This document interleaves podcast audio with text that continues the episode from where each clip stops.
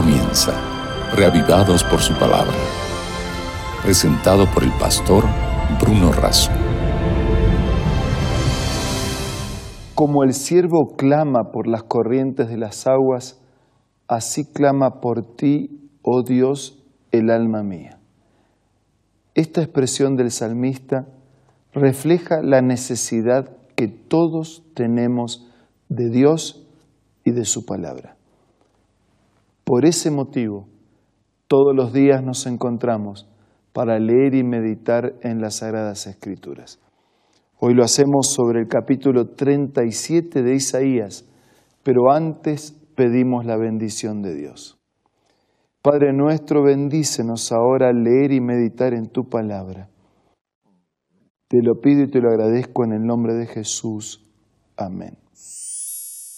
En el capítulo 37 de Isaías encontramos una escena de llanto, de luto, después encontramos un ruego y finalmente la intervención de Dios sobre Asiria, el enemigo perseguidor del pueblo de Dios, Dios actuando y haciendo justicia, condenando al enemigo, protegiendo a sus hijos.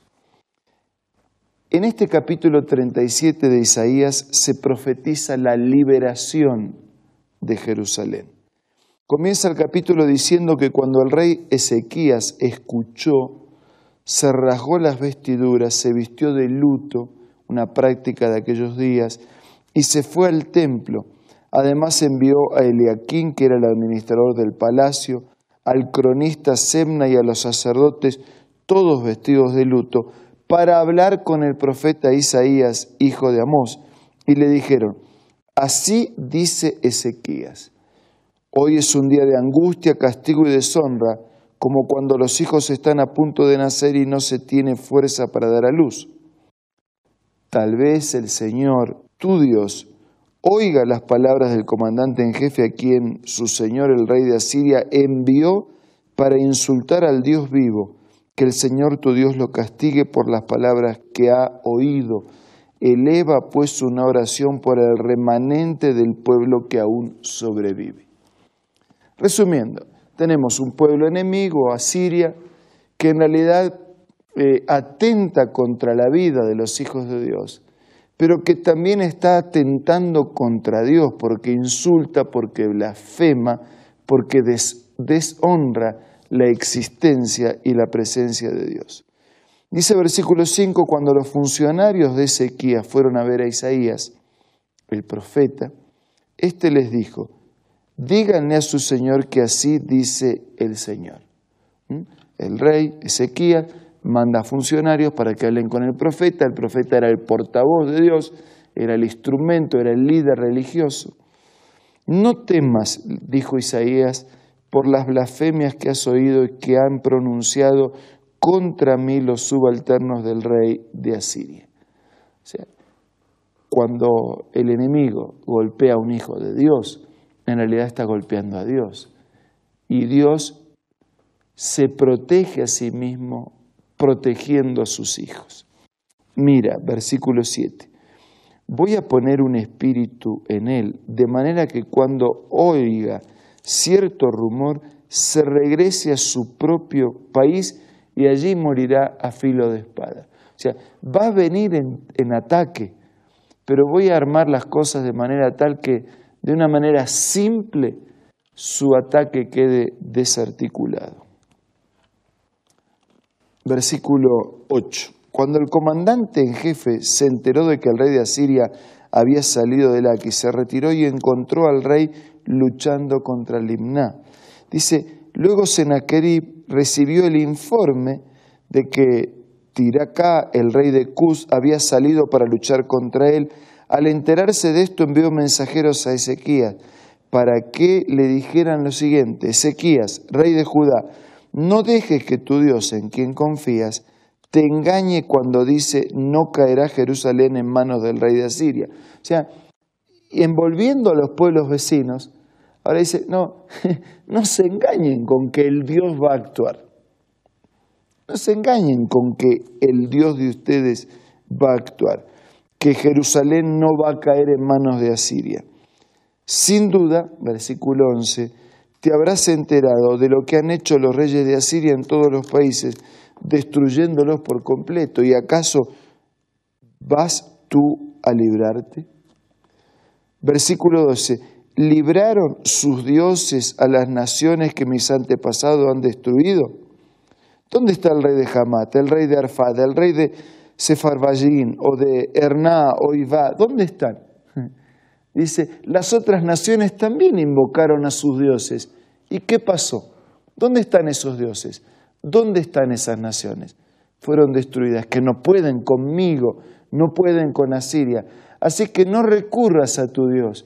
Ya otros usaron ese camino de recurrir a sus dioses y no funcionó. Versículo 14. Ezequías toma la carta de mano de los mensajeros, la leyó y entonces subió al templo del Señor, desplegó la carta delante del Señor y oró de esta manera. Estaba amenazado, se sentía débil, frágil, burlado por el enemigo, busca a Dios.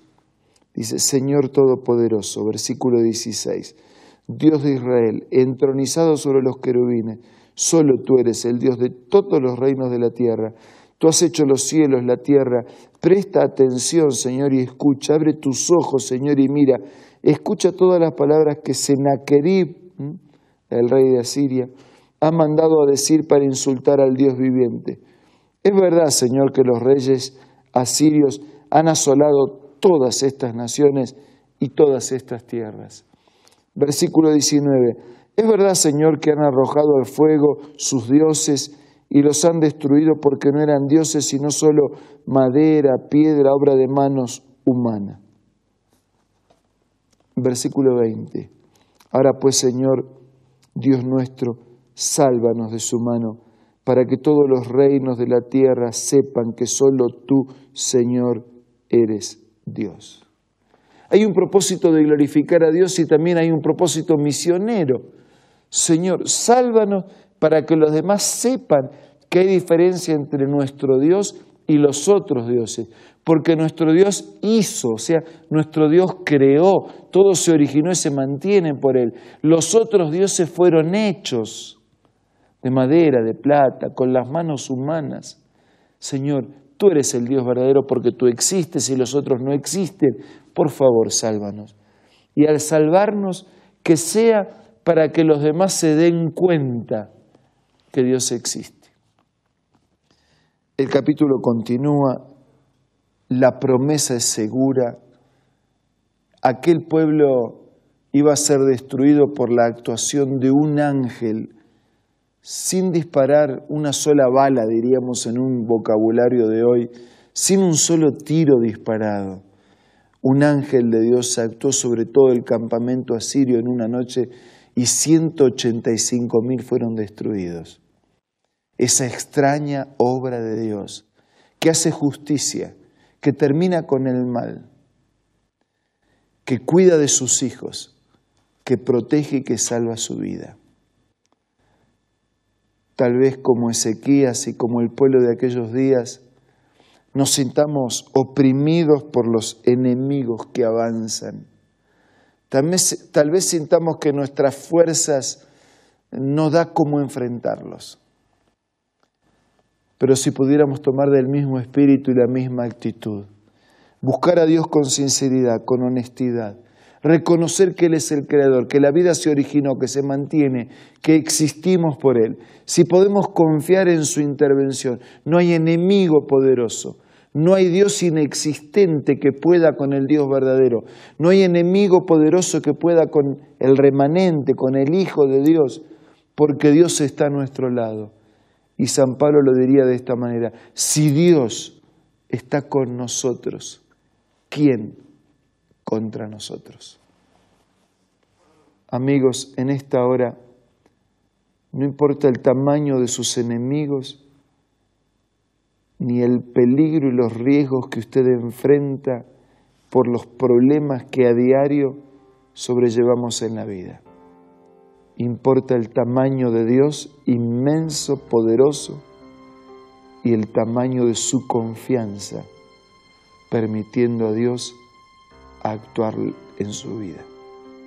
Ahora los invito a depositar nuestra vida en las manos de Dios a través de la oración. Padre nuestro que estás en los cielos, en esta hora quiero poner en tus manos a todos nuestros amigos. Ellos también enfrenten luchas, enemigos, cercanos, lejanos, visibles, invisibles. Te ruego que tu promesa se cumpla en sus vidas, puedas cuidar, puedas proteger y por tu gracia puedan vencer a todos esos enemigos que acosan la vida. En tu amor concede salud y fuerza a cada uno. Concede todo lo que necesitan para el mantenimiento de la vida. Y sobre todo concede las fuerzas para andar en tus caminos y hacer tu voluntad. Te pido, te agradezco todo en el nombre de Jesús. Amén. Muchas gracias por acompañarnos en este día. Que la bendición de Dios sea con usted todo el día. Nos reencontramos mañana para seguir siendo reavivados por la palabra de Dios. Esto fue Reavivados por su palabra, presentado por el pastor Bruno Razo.